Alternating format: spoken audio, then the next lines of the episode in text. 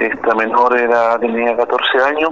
Bueno, la verdad que eh, de lo poco que pudimos hablar con ella, por el estado de shock que mantenía la madre, eh, le manifestó al personal que se encontraba en el lugar que su hija estaba siendo atendida psicológicamente por un tema de bullying, al parecer por hostigamiento estudiantil.